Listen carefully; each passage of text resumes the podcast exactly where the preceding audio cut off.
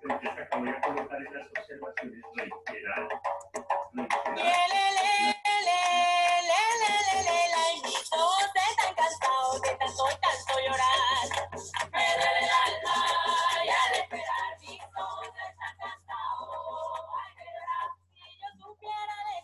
Buenas tardes, hoy estamos con Patricia Luna, quien es una de las comisionadas de la Consejera Presidencial para los Derechos Humanos en Colombia.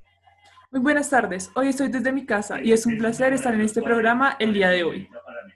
El día de hoy usted ha sido invitada a hablar sobre la masacre de Sotavento. Sí, fue un hecho desafortunado. Es una desgracia que sigan sucediendo estos actos inhumanos en nuestro país. Este trágico suceso ocurrió el 27 de marzo del año 1994 en el municipio de San Andrés de Sotavento, Córdoba. En este lamentable día fallecieron 34 personas, principalmente indígenas, pertenecientes a la tribu Zenú y líderes sociales. Sin embargo, hay pocos de radar. Pero ¿qué podría contarnos usted, Patricia?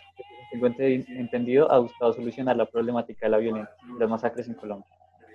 Con mucho gusto les relataré este triste hecho. Era un día como cualquier otro en el resguardo indígena de San Andrés de Sotavento, o eso se pensaba, pero la tragedia estaba más cerca de lo que parecía.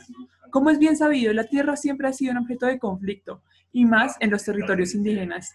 A pesar de saber eso, la comunidad no estaba preparada para perder 34 habitantes en un corto periodo de tiempo, a manos de un monstruo que suele rondar por las tierras colombianas, la violencia. La guerra por territorio no justifica en absoluto la muerte de esas personas, en especial de los líderes sociales que fueron masacrados en esta fecha.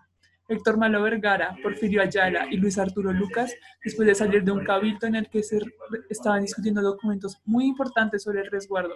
Apenas salir de esta reunión, sus vidas fueron arrebatadas cruelmente. Claramente, este es un suceso lamentable que sacudió al país. ¿Y se sabe algo de los responsables de esta terrible tragedia? Es indignante que en nuestro país, donde matan a sangre fría, los medios no documenten estos hechos como es debido, ¿no le parece?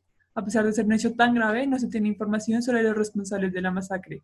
Ni siquiera hay pistas que nos permitan acceder a la justicia para estas personas y sus familias. De acuerdo, es totalmente indignante la falta de documentación que tienen estos hechos en nuestro país. Ante esto solo nos queda el arte y la cultura como forma de manifestarnos. Un ejemplo de esto es el libro El canto de las moscas de María Mercedes Carranza. En este libro ella narra su perspectiva de algunas masacres ocurridas en nuestro país. Excelente conjunto de, de poemas, por cierto. Si me permite, me gustaría compartir el poema correspondiente a esta masacre. ¿Es posible? Estaríamos encantados de escucharlo. Sotavento, como las nubes la muerte, hoy en Sotavento difunta blancura. Qué poema tan bello, pero compuesto de una historia tan triste. A modo de reflexión, es importante indicar que los lamentables hechos de violencia en el país no se deberían volver a repetir.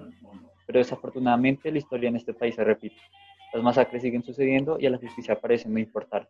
Por esto es importante ser conscientes de la situación del país y buscar un cambio a través de los distintos medios, incluidos la cultura y el arte. Y ya por último, me queda agradecerle su presencia el día de hoy y despedirme de usted.